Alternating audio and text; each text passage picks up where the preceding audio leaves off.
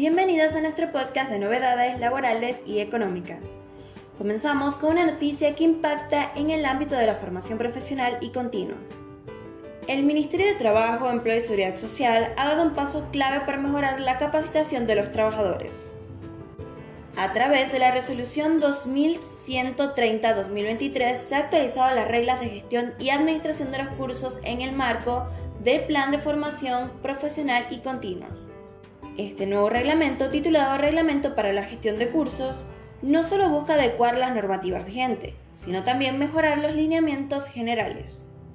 Este reglamento tiene como propósito regular la administración y gestión de cursos diseñados para mejorar las competencias, habilidades y condiciones de empleabilidad de los trabajadores, todo dentro del plan de formación profesional y continua.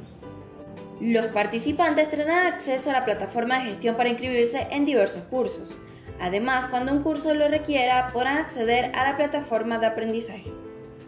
El registro de los cursos aprobados estarán a cargo de las instituciones ejecutoras responsables de ingresar la información básica para su apertura en la plataforma de gestión. Pueden preinscribirse en línea a través de la plataforma de gestión donde encontrarás las ofertas de formación.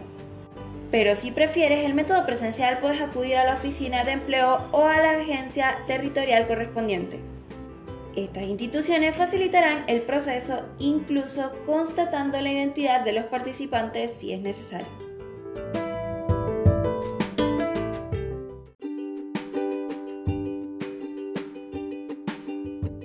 Avancemos con una noticia que impacta directamente en el bolsillo de nuestros jubilados.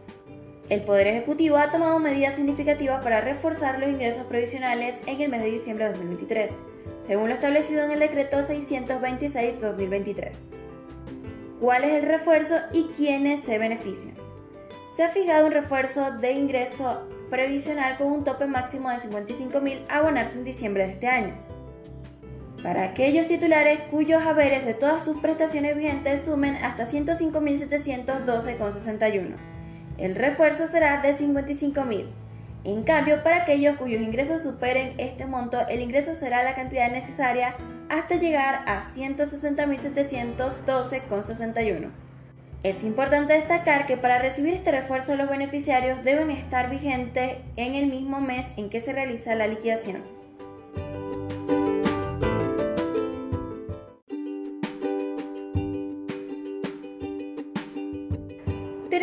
Nuestro podcast con una alerta crucial para los monotributistas que operan en plataformas digitales como Mercado Libre.